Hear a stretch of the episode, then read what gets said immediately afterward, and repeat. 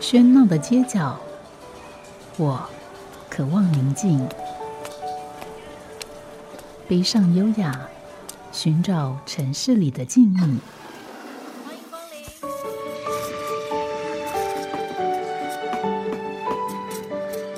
临。一杯拿铁问候，我们在书里相遇。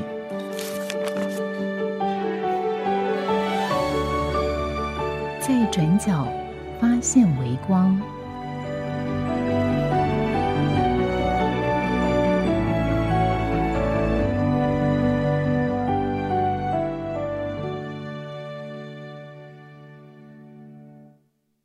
欢迎光临。蓝城书房，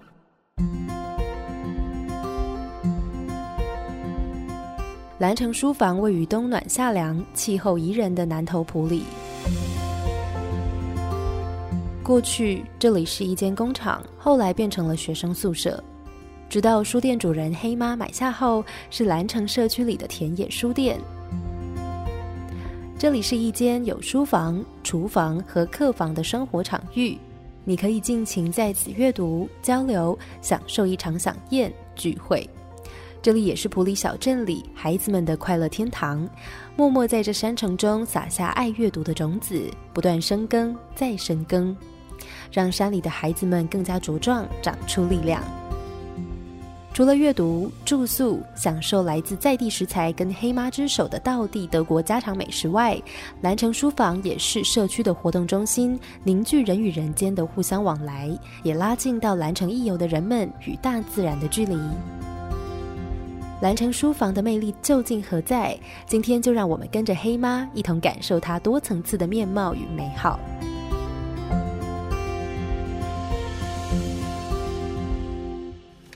欢迎收听今天的《在转角发现微光》，我是吴嘉恒。在今天的节目里面，我们很高兴能够邀请到在南投埔里的呃蓝城书房的黑妈来节目里面介绍这家书店。黑妈你好，大家好，我是蓝城书房的黑妈。对，蓝城的这个“蓝”是竹字旁，竹字头是篮子的“篮”，那“城”是城市的“城”，就为什么会叫这个名字呢？其实它古时候叫做拿辖啊，林仔城。那这个这个是国民政府后来要登记这个地名的时候，才把它写成兰这样子，所以它用竹篮的篮。对，其实很多台湾的这个地名，有时候是以讹传讹，有时候是就是将错将错就错，那有时候就就发展成一个跟原来的意思很不一样的这个地名。那所以原来地名会有什么意涵？但其实他本来也是也相去不远哈，他其实算是蛮有学问的一个人。他因为我们这是原来是用赤竹哈围成的一个聚落哈，所以因为是以平埔族人很很会用竹子盖屋子嘛，所以他就。用这个赤竹来维护他自己的这个这个居民的安全，所以后来写成蓝的时候，他就用竹字头的蓝，其实也是有一个，就是让提醒大家回想到从前在定居屯垦的时候的先民的故事。嗯，对，其实听众朋友要是注意，像以前的古画，比如说这个康熙时期画这个台湾的地图，大家就会看到里面的确有些这个聚落，它不一定用比较坚固的材料来来围成一个。一个这个聚落，而是用植物，那所以蓝城就是反映了这样的一个状况。但是在现在，当然这个聚落的遗迹只剩下在地名了。嗯，是，但是我们呃前不久在社区发展协会那个前理事长的这个主导下面，我们盖了一个竹屋哈，就是用呃召集这个有兴趣的返乡青年哈，还有这个暨南大学的年轻学子一起来学从前的这个师傅怎么样呃用竹子盖屋子，所以我们其实，在社区活动中心里面有一栋竹屋。嗯，所以这样听起来，呃，蓝城书房跟社区的。呃，整个发展或者是营造，或者当地我们知道普里也有技能大学，所以都很有关系吗？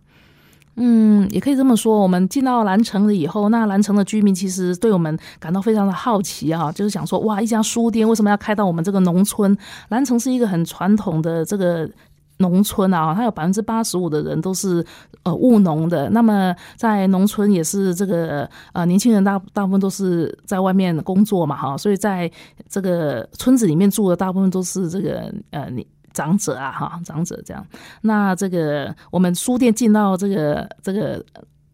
呃，南城里面的时候，呃，应该说南城的，我们是一个集村嘛。那南城的这个中心点啊，就是居住的中心点，事实上只有两家店，一家就是杂货店，一家就是这个南城书房。所以他们都对我们感到很好奇，不知道为什么我们书店要开在南城。嗯。对，我想这有时候是在地人的疑惑，但其实，在我们节目里面也访谈很多散居各地的这个书店，当然也都会被问到，或者他们必须面对这样的问题，就是说，这个书店存在在这个聚落里面，它如何跟这个地方产生关系？那我觉得，比如说以这个蓝城书房的这个，那当居民这样疑问的时候，我想它代表是说，可能我在猜了，就是说，他们可能在他们的生活里面，好像并不。需要有这家这家书店，所以怎么会有这家书店？对，那其实南城是一个很美的地方啊。那么南城书房开设了以后，呃，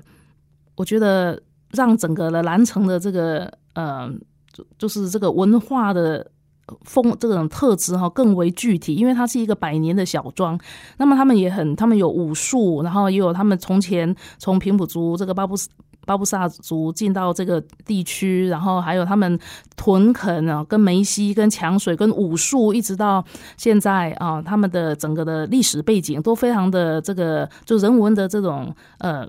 特质非常的明显。那我们在南城南城书房出现了以后，其实虽然这个。呃，老农夫啊，我们虽然都都邀请他们来书店坐一坐，但是他们都很客气啊啊。那他们都说啊，啊不得淘车啊哈，啊不不不得跨车啊，卖一笔咖喱煎啊呢。但是其实他们的小朋友哈，我们都很欢迎他们的孙子啊来回到我们书店里面来。那么他们的年轻人，他们的这个孩子在外地工作的哈或求学的，当他们这个逢年过节回到兰城的时候，他们就会叫他们说，哎要。亏几根做碎菜点哈，传给他去他给他给这样子，然后他们就会哎，西家带眷连着这个这个这个长辈哈，都一起到到南城书房来，所以我们南城书房在逢年过节的时候特别热闹，很有那种当这个大家娘家的感觉。嗯，不过刚才黑妈也其实提到，就是说在这个聚落里面，它事实上从你的角度来看，它是有一些呃人文的传统，比如说这个武术啊，或者什么这些东西，那。也就是说，这些东西其实现在还存在在这个聚落里面，是一个一个活跃的状态吗？哎，是的，我们呃，蓝城书房已经出版了一本小册子啊，叫《蓝城很有事》，一本中英双语的刊物。那么其中第一个呢，就是谈到武术与农业的关系。那么就大家就很好奇，武术为什么跟农业有什么关系？那我们有关系。对，那我们就想说，因为它位于梅西的这个这个下游，那它。要抢水，要护这个抢水来灌溉啊，所以他们需要这个练武，而且从前的这个这个呃，就是有一种这个护水哈，要保要要抢水啊，那么还有一些这个要要要能够把自己的村庄的这个安全哈做好，所以他们的武术是一个很重要的这个的传统哈，大家这个所有的这个，而且不分男女哈，都可以。练习。那我们在出这本册子册子之前呢，我们有去填调访问这个八十岁以上的长者。那么他们虽然嘴巴说：“哎呀，这个这栋博楼不好啊，就嘛不让在怕滚啊哈。”但是他们当我们我们谈到他们对于从前的光荣跟骄傲的时候，其实他们都认为这是南城人的一个骄傲的哈，这是在他们的骨子里面，他们就是非常的这个这个 tough 哈，非常的呃勇敢哈。那么他们可以抵御外物，是在生是他们生这个。这个身体上面的 DNA 啊，就是说他们呃，这个很勇敢，可以去这个很坚毅啊，可以在这个地方呃留留存下来。所以武术在他们的心里面是一个骄傲光荣的的事情。那我们现在把它记录下来，并且做这个蓝城走读的时候啊，就是说我们这本书不光只是可以用眼睛看哈，我们也可以用脚来读这本书。所以在啊，这个世界阅读日的时候呢，我们也办了好几好几百人的这个蓝城走读。那么好几百人，好几百人，对。那这些这这好几百人呢，那他们都会，我们就会有一个游程，比如说带他们体验武术，然后走过东罗镇啊这些灌溉的这个田园，然后到这个社区活动中心，那跟随我们的这个武武馆的这个长老一起打一套拳啊。那他们看到八十岁以上的这个长辈还。这个这个很这个虎虎生威的哈 的的打拳的时候，其实大家都受到一些感动，认为就是可以看见啊，从过去到现在，其实武术一直在他们的心中，也在他们的他们的这个想要传承的这个这个心意里面。嗯，所以我觉得我们从在这节目里面介绍不同的书店，其实都可以看到不同的书店跟在地的这个关联的方式，而且每一家书店都有它不同的关联的点。那刚才其实提到了武术跟农业的关系啊，那或许听众朋友会觉得，哎，的确有点陌生跟好奇。不过听黑妈这样讲，想想也的确蛮有道理。可是我们事实上应该对这个东西并不陌生，因为其实，在特别是在呃清朝在领台的时候，所谓权章械斗，这不同的族群来到一个地方，他抢夺他的生存资源，抢夺他的这个生存的空间。都需要自己来保护自己。不过我有点好奇，就是事实上这样的一个一个械斗，在随着一八九五年之后，那日本事实上是并不喜欢这个东西，而且制止这个东西。可是照黑妈刚刚讲法，等于说在经过了这个一八九五年之后五十年的统治，蓝城在武术这一块的传统还留下来吗？嗯。这这个部分的话，还有别人啊，因为这个南城的武术啊，就是远近驰名哈，所以后来牛绵里啊，就是往这个梅西的上游那边，那他们也有一些人就会过来学武，所以其实现在普里地区啊，哈，有两个社区的武术是很有名的，一个就是南城，一个是牛绵里。嗯，那所以刚才其实提到，就八十岁的老爷爷这个打拳也虎虎生风，那等于在不同的年龄层，这个武术团传统。还是持续吗？这个社区发展协会有申请了一个案子哈，那就是可以，好像其实我不太清楚他们这边啊，但是他们就是我。每每周哈会有两天的时间，晚上会大家一起练拳。那也欢迎这个就是不不论男男女老少或或都可以都都可以来参加，动一动健身或者真的要防身也也很不错。就是学武其实是看个人的造化，是是是是是，对。不过其实像学武这样的事情，感觉跟一个社区比较是李明活动中心的事情。那嗯，那这个跟蓝城书房。其实我们在走读的时候，因为我们会邀请这个呃武拳师出来打拳，那么呃基本上我们会认为，譬如说很多人认为保存一个一个传统文化，就是把它做一个记录，或是把它书写成文字，然后就束诸高阁哈。那我们然，我们认为其实我们现在要。让他们让武术是可以是我们平常就可以体验得到的哈，所以它是在我们的导览行程里面的体验的一部分。那么，所以我们会源源不断的需要有师傅出来教教我们来来认识我们南城的这些呃访客们啊，这个拳术。所以呃，其实这也是一个动力啊，鼓励他们，还有鼓励其他学武的人，他们有一天都可以出来当我们的导览员。嗯，所以等于说，呃，当然我们知道文化传承，它其实其实除了这个呃讯息或行为的传递，你说像这个拳术，那当然就是有师傅教徒弟学了，那就会打熟了，就可以再去教教别人。当然这个过程也需要有文字的一个记载。那刚才黑马也提到，你们还出出版书。对我们出出了这个蓝城很有事，那里面我们当然就讲了武术跟农业。其实蓝城有非常多的这个这个。故故事可以说啊，因为我们在蓝城蹲点了这么多年啊，那么呃，譬如说蓝城也是这个呃候鸟栖息的地方。蓝城是普里地区甘蔗种植面积最大的里嘛，那年年这个黄吉林会从西伯利亚飞到这个呃蓝城这边哦，有以蓝城为主啊，这边来栖息。那所以你我们都每一年也都跟南投县野鸟协会啊这个举办这个赏鸟哈，那我们这些数据都会。透过 eBird 传到这个大数据啊资料库去。那我们在年底的时候也会参加积极保育啊生态保育中心办的这个新新年鼠鸟嘉年华。那么我们相信，在过了几年以后，我们持续的这个每一个月做这样子一个鸟类资源盘点以后，过了十年，我们大概就可以透过鸟类这个生态的这个变的的行为的改变或什么，对南城附近的生态有更深一步的认识。那我们作为书店，这些其实这是我们的日常生活，我们就会参与。到的，而且也是作为在地书店的很重要的一个一个呃参与的行为。嗯，不过这样听起来很棒啊，因为呃，大家对于普里的认识，其实比如说这个绍兴酒啊，或者说茭白笋啊，然后或者呃好空气啊这些等等，但是没有听到就还还是一个重要的候鸟栖息地。是，这是其实这个亚洲啊，就蓝城作为世界鸟类迁徙拼图中的一块，我们是一个很重要的。那它其实也会牵涉到甘蔗的种植啊，譬如说甘蔗的如果种植面积减少，因为现在甘蔗的这个经济价值呃可能慢慢的降低，那么。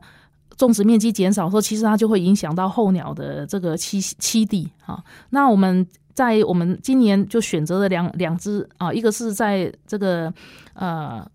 甘蔗田里面栖息的黄吉林，另外另外一个鸟一一只鸟是这个在水田里面，就在茭白笋田里面栖息的这个呃高跷横啊。它其实基本上是在湿地里面啊，嗯嗯。对，因为我也会好奇，就是一般这种候鸟，因为它会跨越大幅的水域，所以它一般它的。呃，比如它的构造，看它是这个形态，其实是比较会在湿地来觅食，但是甘蔗田并不是湿地。对，其实候鸟有陆分分成陆鸟篇跟水鸟篇，所以像我们出版的时候呢，我像我们这次就选择两种鸟。那么我们在教导小朋友，或者在教导我们来来来参观的这个游客的时候，我们就告告诉他说，你看甘蔗田、稻田跟茭白笋，哈，这三种植物都是禾本科的植物。那么黄吉林在甘蔗田里栖息，所以你就知道你要看这是陆鸟。那高跷横在这个茭白田、茭白笋田里面栖息，所以它就是水鸟。它是两个不同的鸟。嗯，所以像这样的活动，等于说到了普里的人，他也可以来参加，外地人也可以参加。对，都可以啊。我们这个是对着全世界。每个 一年只有十二次而已，每个月的第二个星期六早上。嗯，所以每个月的这个第二个，那一年到头都有候鸟可以看吗？不会。有候鸟的时候，大概是每年九月、十月，它会从西伯利亚，或者是从这个欧洲、欧洲大陆，或是从这个俄俄罗斯那边飞过来。那么到飞到对啊，那他们一般的俄罗斯的鸟会往欧洲那边去迁徙，也也也会。像我今年到到德国去的时候，就看到家燕哈家燕。那我就在在今年德国汉堡的时候看到家燕。那么这些家燕，其实在冬天的时候会到兰城来。哦。应该说会到台湾来啦。南城只是我代表台湾的一个一个说法，就是我们那边会，我们大概平常有留鸟、过境鸟这些鸟可以观察。那么在冬候鸟的部分就会比较多。那像现在我们在五月、六月、七月，平均大概是一个小时的这个啊，走一点三公里左右的这个这个的话，可以看到二十七到二十九种鸟类，然后有一百二十只。对，量化的非常的清楚。对，因为我们都要做记录的。嗯，所以大家其实又多了一个理由可以到普里。那除了呃参观呃蓝城书房之外，也可以参与一些其他跟这个地方相关的生态活动。我们先休息一会，待会再跟大家介绍蓝城书房。好家庭联播网，中部地区古典音乐台 FM 九七点七。北部地区，Bravo FM 九一点三。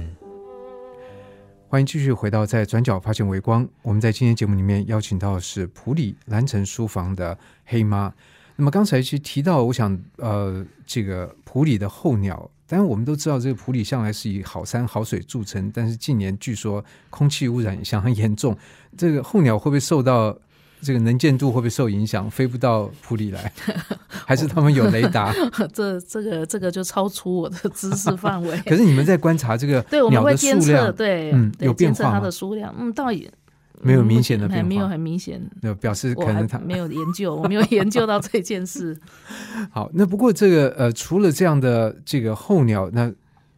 来到普里，那蓝城书房是以呃导览的活动来来带领大家参与观察。是，嗯，那同时刚才还提到了有书籍的出版，也提到了这样的事情，所以在你的概念里面，像这些活动或者这个书籍出版，它是一个在整个经营来讲，它是一个什么样的呃想法呢？基本上，我们现在这些所谓社区故事书的这个出版啊，它都是结合游程设计，也就是我们认为这个书本的阅读嘛，哈之外呢，其实我们也可以实地的走到这个社区里面去，去认识他的人事物。在我们读完这本书以后去走，跟我们走完以后再读这本书，他的大家的这个体会啊，还有接受这个这个。呃，获得哈，获得到的东西是绝对不一样的。那我们的第二本书叫做《船山巡航》，那这本书呢是讲我们这个普里爱兰台地上面的两个社区。那么在我们的这个这个书写这本册子的的人员，也就是我们在走读船山的时候的导览人员啊，所以他们呃，像他们有的这个硕士论文就是写船山的哈。那所以这这个就是说，他既一方面又能够把他的知识具体的传达给来参加走读的的游客，然后另外一方面呢，又可以把它变成一个通俗的科普的书籍，给一般的民众来阅读。这样，嗯，可是在这个过程里面，但我们如果说，呃，他回到一个经济面，因为这些行为他在串联不同的环节的时候，他背后还是要他如果做一个一个。我们不能说产业，就是他做一个经济活动，他还是要要要能够循环。意思就是说，今天很好有一个人，他可能硕士论文写这个，他也呃有这个能力来处理这样的题材。是，可是他有足够的这个呃。支持来做这件事情吗？呃，基本上我们这些他他们这些青农，他们就是半农半差啊，或者是半什么半什么，或者是其实他们都非常的有才能哈。那他们在很多的行业，也许他平常是这个做饭的啊，或者是他平常是种田的哈。最最常是这个农农农夫。那么在我们有导览行程的到导览的需求的时候呢，那我们就会呃跟他们这个这个。呃，预约他们的时间，让他们在这段时间可以出来，呃，就是做导览员。所以等于说，在普里这个已经有一群，其实是在当地，他有他的他的经济活动，然后同时他有能力来做这样的事情。是的，嗯，所以这表示，这跟刚刚你提到说，蓝城有一些，比如说年纪比较大的传统的这个这个农农夫，那其实这也表示，在这个社区里面的人口的。呃，组成是有一些这些年有些变化吗？对，我们希望能够青年能够有机会找到一条回家的路。也就是说，我们出版这本书，这这些册子，当然我们未来也希望能够带到学校学校去哈。那么让这些让让让同学们能够，或是这个小朋友大朋友们都有机会认识家乡哈，认识自己家乡在地的生态资源、文化资源哈。那么有一天他们。也许到国外外面去上大学，或是甚至出国留学，在哪一天当他想要回家的时候，他会记得当年我们曾经写写了他的家乡的哪些事情。那他其实是很熟悉了解，并且可以为家乡贡献的地方。嗯，就等于说不要等一下这个少小离家老大回，结果就就相见不相识的，有这样这样的一种遗憾。那么呃，所以在这样的一个出版计划，你有一个大概的。概念吗？就是看起来好像。有一就有，已经有二了。是有二，接下来还有三。有，我们接下来进行的是五公里的部分哈。那五公里是梅西市庄的这个领头啊哈，领头的社区。那么当然，我也提到了梅西市庄，包括大南啊，这个后啊大南这个牛棉啊守城的这个部分。那我们现在就是对这个地区呢，也在做这个填调中。那么我们也希望它是我们会成为我们的第三本书。那我们的第四本有可能就是先。保密啊！但是我们的第五本有可能又回来写蓝城哦，又写蓝城又有事，蓝城好多事。对对，所以这样一个出版计划，你有一个呃，但有时候很难讲，因为一。因为就想有一一本这本还可以有下一本，但是有没有想过，比如会有个十本吗？十二本吗？还是你知道，像有一些我们之前有访问一个书店，他希望说，呃，每一个乡他都都来出一本。那你们有没有这样的一个想法吗？对我们，因为我们我们出的都不是那种掷地有声的什么很很厚重的书啊，我们都是那种 薄薄的。对对，我们都是这个很很薄的、轻薄短小的，大家很方便阅读的，也甚至方便携带的哈的这些。书籍，那么我们认为书写是持续性的，当然它也会牵涉到人力跟物力嘛，那就是有多少力人力，有多少的这个这个呃呃事，有多少的钱嘛，就做多少的事情这样子。嗯，所以反正这件事情看起来是会继续下去，但是它就是一个开放性的问题，它可能三，可能四，可能五，或者更更多都有可能。不过在这个上面还是会维持一个中英文对照的。是是我们也希望希望吸引借由这个出版计划，或是借由这个书写家乡的这个计划，能够吸引更多的年轻人来参与南城书房的的的这个这个这些活动，这样子。嗯，所以等于说，透过节目单也是一个发出个讯号，就是说大家来看一看，然后或者有一些呃可以做的事情，或你有兴趣做的事情，说不定都可以跟南城书房发生关系。不过回到这个中英文对照，这个在很多出版物都是不寻常的选择。是，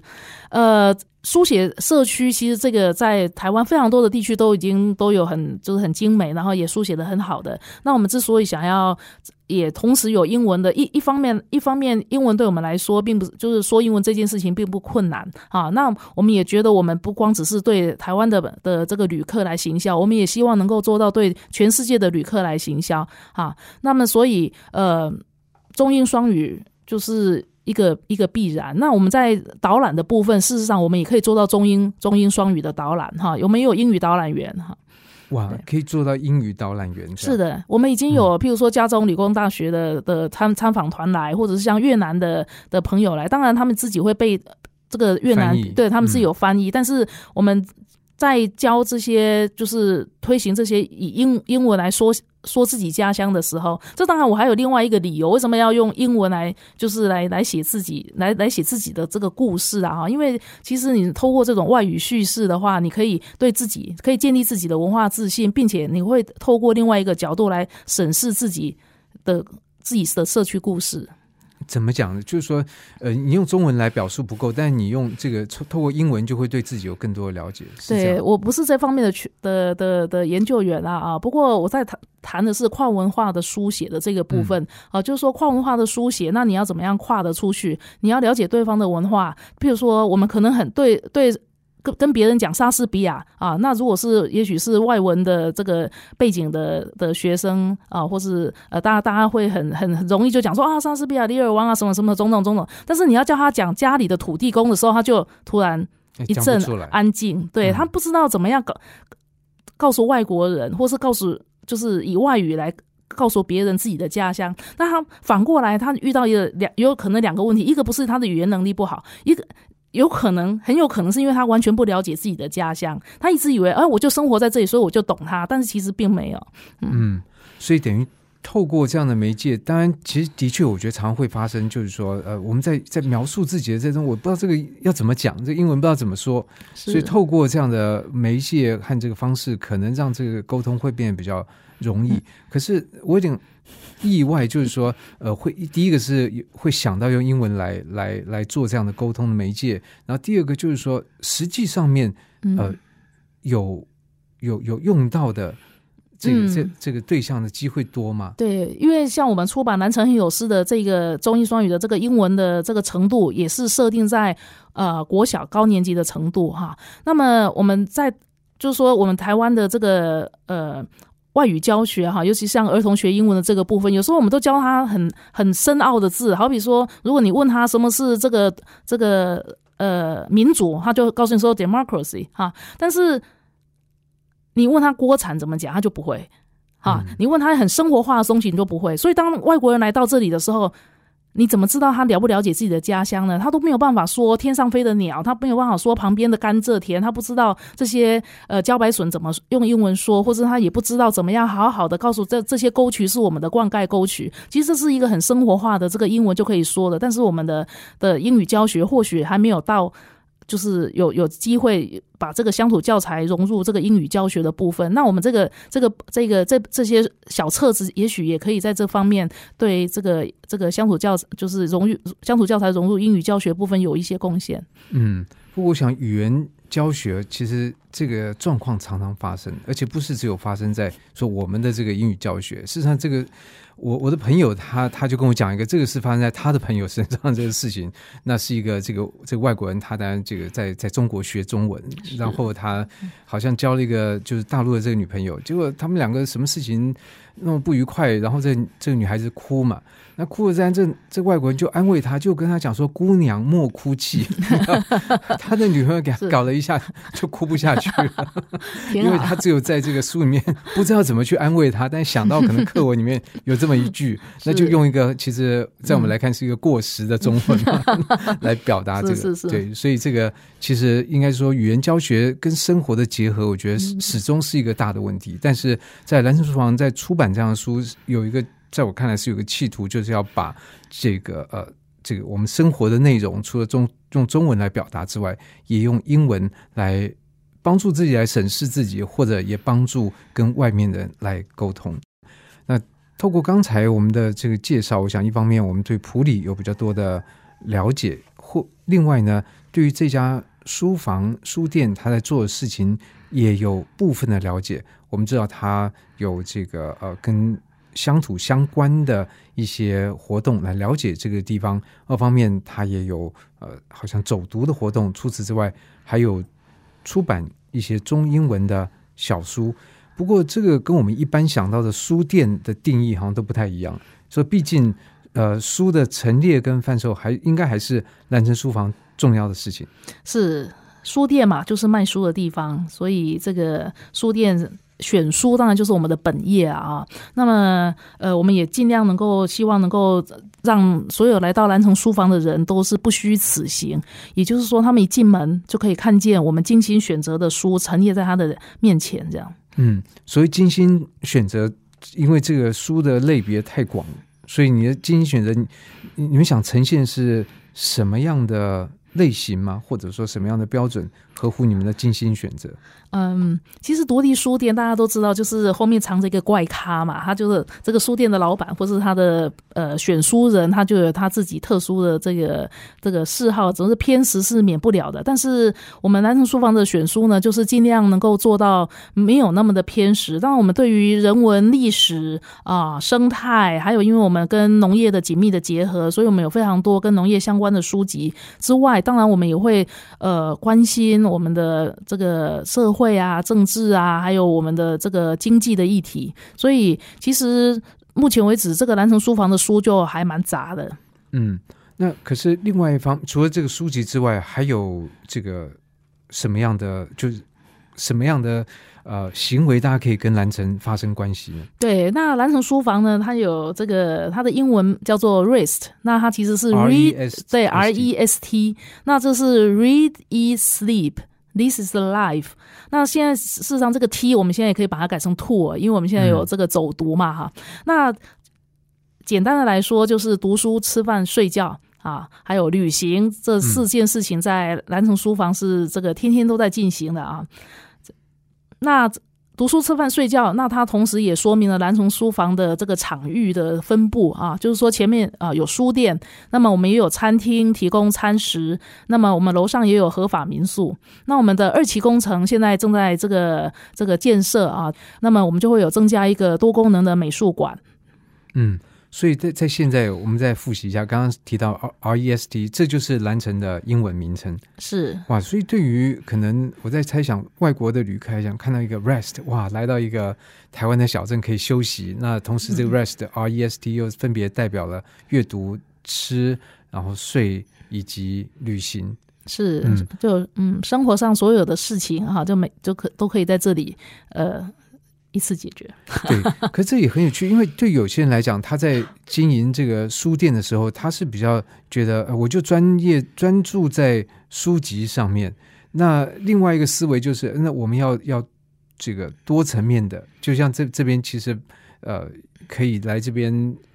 这个看书店之外，可以可以住在这边，可以吃在这边，可以参加这边的旅游，在之后可能还有美术馆。那这样感觉经营起来蛮复杂的，不会？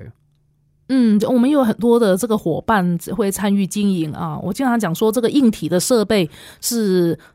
是固定的，但是这个软体就是哪哪些年轻人来到我们蓝城书房啊，那他们想要做做的什么样的事情啊？不同的人在这里就会让这个空间变成他们这个不同的样子。所以，我们都是尽力支持在蓝城书房工作的这个年轻人。嗯，所以像。这样这么多事，在蓝城有多少人工作呢？哎，我们大概就是兼职的话，大概就三位；那专职的话有两二点五啊，嗯，二到三人。所以总之呢，大家对这样的一个一个规模，大概数量大概可以想象，呃，这整个规模的一个一个状况。所以，如果像现在要住在蓝城的话，有有多少个房间，或者是？哦，我们的房间数量其实很少了啊，我们就有三个房间。那么在未来，在因为二零一八年一月开始，民宿可以增加到八间嘛，所以我们接下来还会要再多增加四四个房间。那我们就会希希望说，借由来到蓝城书房是一个呃度假的情况啊，度假的一种心情。你可以好好的挑选一本书，然后你可以好好的吃一顿饭啊，然后你也许。晚上可以听讲座，然后你可以在明天早上的时候参加我们的这个料理教室的这个这个课程啊。我们还有对我们一个每个月会有一次的全素食料理教室啊。所以这料理教教室是几点呢？哎，每个讲。每个月一次的话是早上九点到十二点，那时间会有一些变更这样。嗯，所以如果七点去赏鸟回来参加，刚好刚好对。哇，所以的确这个规划的蛮 蛮缜密跟完整的，大家就是不用不用想太多，你就来到这边就有足够的事情可以让你消磨你的暑这个假期，同时在里面得到的休息。是，然后下午我们也许就是可以这个呃听个讲座啊，或者是去参加一个课程，也许是简易木工，也也许是简易电学啊。然后到晚上就是可以这个南城品尝这个南城书房的这个料理，然后还有这个这个精选的美酒，然后就可以好好的睡觉。也其实听起来蛮忙碌，我在怀疑是不是真的能到 能够得到休息耶。有时候做一些跟平常日常生活琐事不一样的事情，就是一种休息。那倒是没有错的。好，那么在今天节目里面，我们很高兴能够邀请到蓝城书房的呃黑妈。那么同时呢，我们从 rest 的这个四个英文字母呢，也可以各自延伸。同时，它所代表的意义，我想在刚才的介绍里面也得到了另外一层的诠释。好，非常感谢各位收听，同时也感谢黑妈，谢谢，谢谢大家，谢谢。